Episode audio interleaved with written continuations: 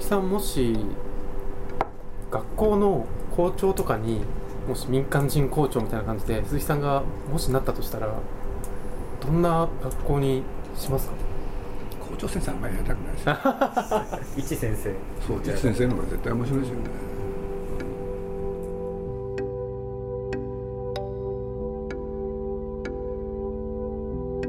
鈴木敏夫のジブリ汗まみれ。今週は6月7日に放送しました未来の学校の作り方。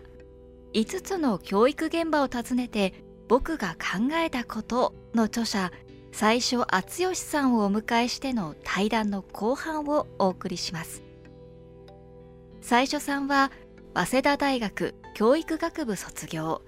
ロンドン大学教育研究所準修士。一冊の本と失恋をきっかけにバングラデシュへ渡り同国初の映像授業プログラム e エデュケーションを立ち上げるなど世界各地で活動中です。出演は他に雑誌教職研修編集長の岡本淳之さん。編集協力をされたフリーライターの西山武さん。そして鈴木さんです。今週はこんなお話から。先日ジブリのぬか田さんに「君の連載を熱風で読んでて」と「落ち着きがないね」と。いうことを言われて。そうなんだ。大さんとも今連載後半なんですけども落ち着いて考えるっていうのが君の課題。課題。っていうことでよく内省しなさいということで言われてるんですけどぬか田さんは落ち着きがないのといろんなことに興味を持つことはこう紙一重の部分もあるよねってことはおっしゃってたあそれはその通りですよね、うん、だって機動力がなきゃいけないし、うん。昨年1年間僕育児休業でお休みしてる間にあの読書リストがこれででタイさんと毎月読んだ本を壁打ちしながら1年間過ごしてそうするとなんかやっぱ渡辺教授さんとかすごい興味出てきて面白いですよね。すごい面白いなってなんかご縁があって今文通しててあそうなんだ。はい。再来週ご自宅にあそうなんだ。伺うすごいですね。でなので80いくつですよね。もう90近いそうですよね。ですか30年生まれ。89ですか、うん、石牟美智子さんとかも正直やっぱり知らなかったんですけど、うん、こういうので読むようにチャレンジするようになってこんな世界があったんだってのですごい面白いくなってきて、えー、まあこの方のねあの本は面白いですよね。生き潮の面影。やっぱり今の日本人とはまるで違う日本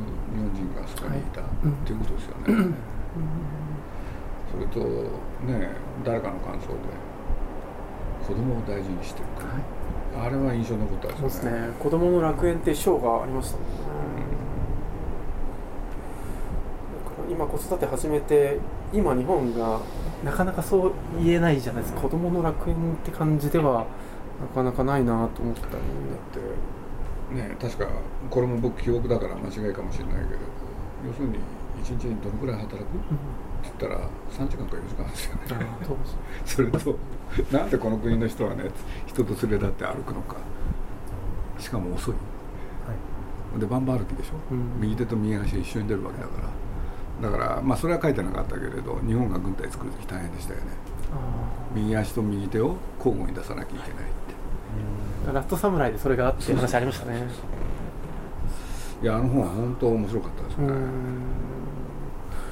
この話とも関係してくる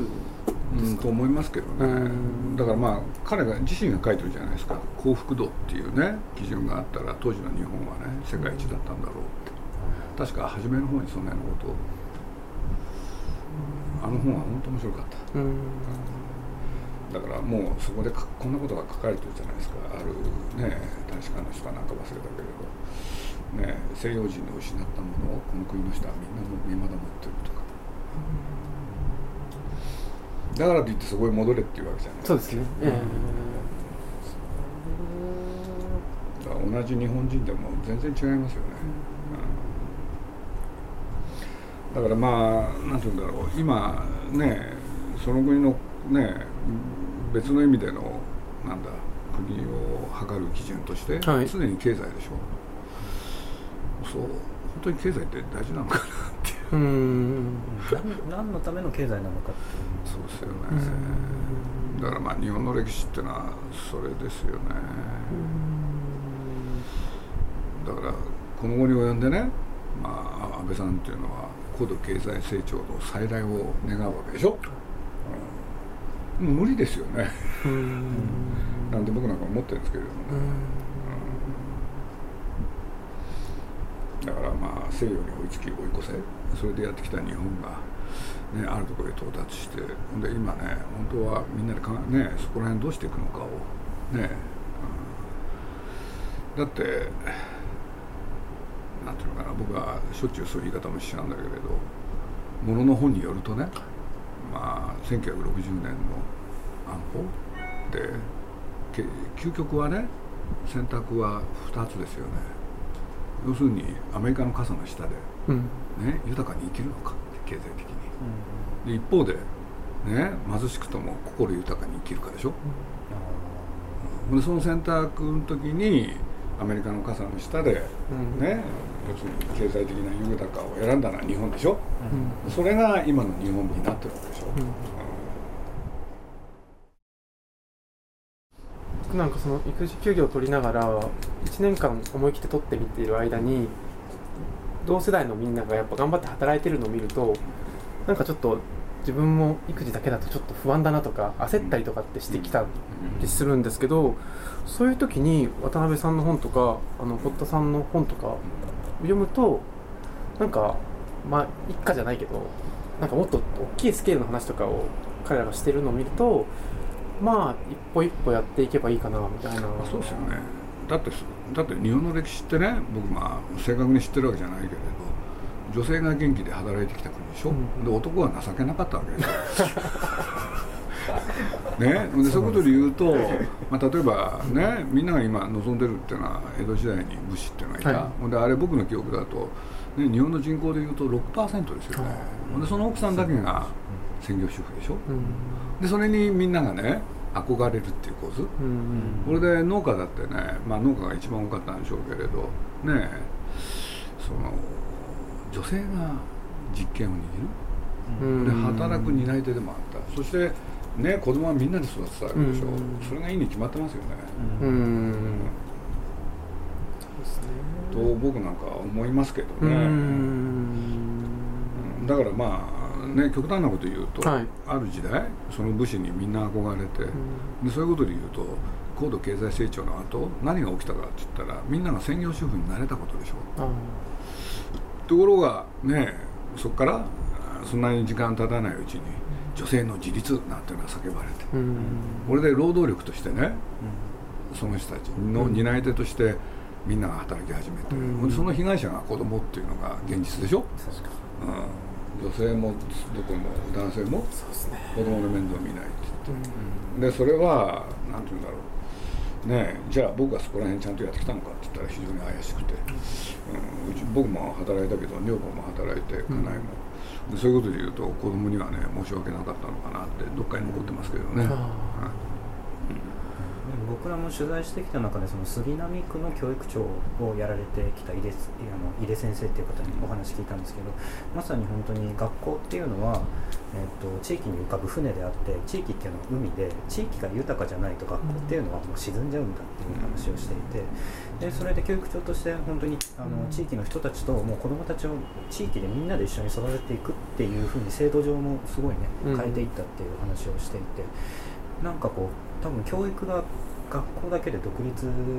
してる姿っていうのは学校だけに押し付けちゃったりとか、うん、学校の先生たちだけがやるっていうのが多分ちょっともう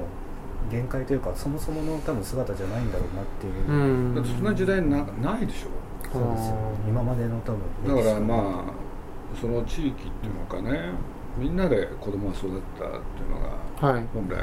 あったわけで、まあ、例えばその僕らが行った最初にあの大阪の大空小学校っていう、うん、あの公立の学校があるんですけどそこはあのあの障害を持ってる子たちもあの特別学級っていうものとかを用意せずにもう普通のクラスに混ぜちゃうんだ、ね、そのまま一緒に僕らの子供の時と同じですね。あでも昔はそうですよね。そういうものがなかった時でもそれで問題がすごい問題が起きてるかっていうと全然そうでもなくてもそれが当たり前になっちゃえばやっぱり子どもたちは普通に助け合うのが当たり前になってくるしそうですそうなんか騒いでてもだから勉強なんですよ。そうなんかそれ自体がもういろんな人がいるっていう。だから僕らの子供の頃もそうだったですよね、だっていまだにねなんとなく覚えて僕文集にそのことも書いたんですけれど、ね、はい要するに転校してきたある男の子がいてその子がねなかなか学校へ来れなかったんですよ、うん、でなんでかっつったら要するに親が中途半端で稼ぎがない、はあ、そうその子がね新聞配達やって家族の面倒見なきゃいけない、そうするとねその子のことをどうするっつって、うん、でみんなでね話し合ってなんか分担していろんなことをやるとかね、うん、そんなこともやってましたよね、はあ夢のような時代ですよね。それは、うん、なんか心優しいというか今がそうなってないのはなんでなんだろうってちょっと考え、ね、だからまあもう一つついでだから言っちゃうとね、うん、僕ら例えば子供の頃親との関係で言うと、まあ一言で言うとほったらかしですよね。でそれによってみんな自分で自分のことを考えるようになる、はい、大事にされた覚えはないですよね、うん鈴木さんがこう一先生として今学校に降りていくとしたらこう子どもたちに何だろうな今どん今の若い子たちを見てて多分どういう教育を受けてきたのかっていうのを感じられることが多分あるとその読み書きができてないなとかってあると思うんですけどそこから逆算して今先生に会ったとしたらこうどんな授業してあげたいなとか。頭を使って考える、うん。うん。うんだそれが僕は、それがやっぱり生きていく知恵だと思ったんで、はいうん、今ってやっぱりこう詰め込みというかもう聞いて終わりっていう状態がね、ね。多くて。でまあ教育現場でも今アクティブラーニングとかって言われて、子どもたちが自主的に学んでいやだから僕もねある時にそういう話を聞いて、はい、それこそ汗まみれでも紹介したことがあるんですけれど、アメリカであフランスでもね要するに映画を見せてっていう授業あるんですよ、うん、はい、そう何やるかっていうとね感想な感想じゃないんですよね、うん、何が描かれてたか、うん。そういう聞き方を。それを徹底的にやるんですよ、はい、そう読解力ですよね。そうすると誰かが言うとねそれちょっと違うよっつって、ここでこういうシーンがあったじゃんって。そういうことをやるわけですよ、うん、そのものを見てそれを正確に他のものに置き換える、それこそ石井が会議でみんなが喋ったことをまとめるのと同じ、これぞ教育でしょ、うん、他人に対する想像力ちゃんと持ってるみたいな話でもあるんですかね？その人がどういう意図でものを作ってるか。でもね根本にあるのはね自分が見たものをね正確に言葉にできるかですよ。うん。そうそれって教育じゃないですか、はい、うん、僕はそう思うんですけどね。自分が見たもの。見たもの読んだものをね、要するに他の言葉に置き換える、はい、でそれってやっぱり読み書きのね。そうです。うん、基本の一つじゃないですか。4入れて出すっていう行為です、ね、だからもうもっと言うとね丸一つ間いろんな映画見せてね。それ徹底的にやったらね随分ね変わるって気がしますけどね。ああそうですか。それ一日に一本は映画見せたいですよね。そうなんか教育現場でもっとこう、まあ、アニメだとか漫画だとか、こう本だとかのなんか読み方を教えてほしかったなってすごく思いました読み方というかなんかあのまあ教科国語の教科書では読まされるんですけど、うん、それって確かにあのおっしゃる通りこう何が描かれてたとかじゃなくて本当にじゃあこれはあのどうどう思いましたかって感想を求められることが。だからそのフランスでねその一番やっぱり優れてるのは感想は求めないってことですよ。うん。そんなもん関係ないもん、うん、教育とは。はい好き嫌いをね聞いたってしょうがないね、今多分学校とかでは発表とかプレゼンの方に重きがいってて、どんなねプレゼンテーションができるのかみたいな。それはどうかしますよね。ってことですよね、うん、そう思います。もっと人の話をちゃんと聞けるじゃないけど。だって教育でしょ、うん、教育ってそういうことじゃないですか。そう何を教えるかがね教える側に自信がないからですよねそれもしそうだとしたら、ちゃんと相手の話だから僕ねとっつきやすいこともとっつきがいいものがいろいろ教育の現場に今増えてるじゃないですか、あの教科書がに漫画書いてあったり、はい、色がついてたり。僕あれもね本当はよくないと思うんですよ、うん、勉強ってのは難しいっていう感じでモノクロの世界にしなきゃ、うん、と思いますよ、だって僕なんか文字をねどうやって覚えてたかという時にね、昔はね本当これ良かったんだけれどあらゆる本がね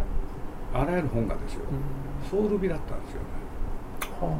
あ、あ全部ルビがってそう。まあこれは僕は中学の時の話だけれど、はい、ある映画を見てね良かったんででその原作を読んでみた、うん、そしたらその人ね源氏啓太っていうんですけれどね、うん、そしたら普段サラリーマンも書いてるんですよ。そうたまほんの少しだけ少女ものを書いてそれがたまさか映画になったんですけれど、娘の話で。でそれまあすごい良かったから、で源氏啓太をね買いまくるんですよ。そしたらねあの三等重役とかね。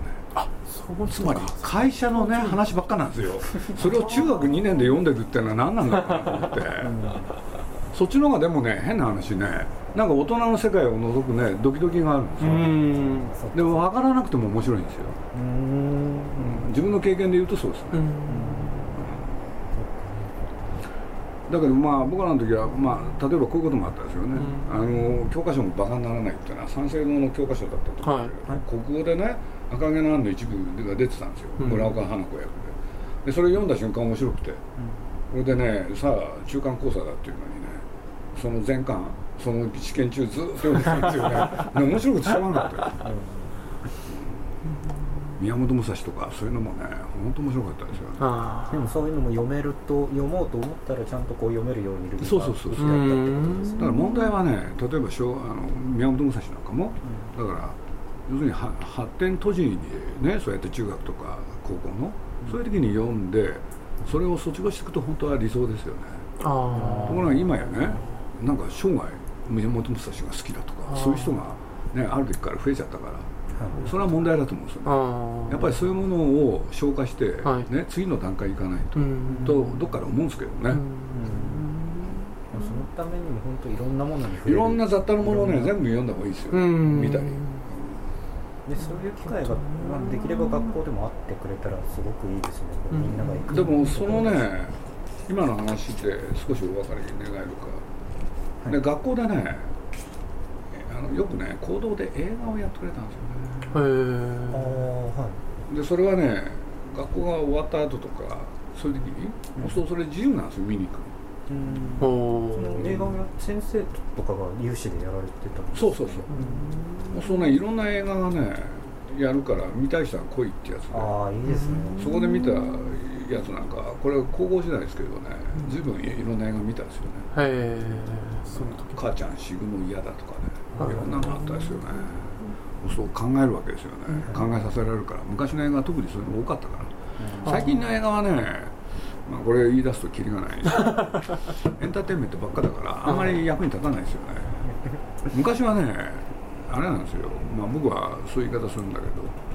読んであのなんていうのかな。読んでためになる、見てためになる？そそのためが必要ですよね、それがだってね人生で役に立つわけだから、面白いだけじゃダメですよね。面白いとってためになるそういう言葉ですかね。鈴木さんがなんか橋口監督の映画とかすごい好きだとかっておっしゃってるのはそういうところ。まあそうですよね。考えさせますよね。なんか鈴木さんどっかの話であのこういう昭和の知識人の方の本とか読んだりするとあの上の世代の方と話す時に、まあ、一つの材料になるって話があったと思うんですけどなんか堀田さんの本とか加藤さんの本とか頑張って読もうとしてるとそれこそさっきの杉並の井出教育長とか70歳近い方なんですけど堀田さんのちょっと最近挑戦してますとかって話するとあそれうちらの読み物だよと。言ってなんか盛り上がったりとかして、そういうこともあるんだなとかってちょっと思いましたね。ね。堀田さんとか加藤修一とかねぱり戦後、はい、まあ、活躍した方たちっていうのはねある時期日本にもそういう時代があってこれでみんなね何て言うんだろう知的好奇心に満ちるだけじゃなくてそれから絵画を見る音楽を聴く、うん、でそういうことを全部言葉にするっていうそういうことをやってらっしゃった人たちなんだけれど皆さんね何て言うんだろう余裕があるゆとりがある、うん、で実際ね加藤さんと堀田さんに会うとねまあ知の巨人っていうだけじゃないんですよね。ちゃんと面白いものちゃんと理解するっていう。面白いものちゃんと理解するそうね。だから僕はまあ高田という人に高畑勲っていうのは、はい、アニメーション界では大変なね知の巨人だったわけだけれど、え高橋さんはもし10年早く生まれてこの堀田さんとか、うん、ねあの今の加藤修一？その同世代だったらその後の人生は随分変わってたんじゃないかななんてことも思ったりしたんですよね。まあそれがあん中にちらっと書いたことなんですけれど。だけれどねそういう人もねもう自分より遅れてきた世代だったし、ねそれから自分の身の回りにそういう人がいなかったんですよね。だから彼がね割とイラつく人だったんですけれどね。やっぱりその時代が終わっちゃった時に成人したからですよね。僕はそう思ってるんですよね、うん、だってみんな本当ねそういういいなんていうのかな。で頭が良くてもね、うん、なんだろう。例えば堀田さんにしても加藤さんにしても僕付き合ってみてね一番強烈な印象がね人を見下さない、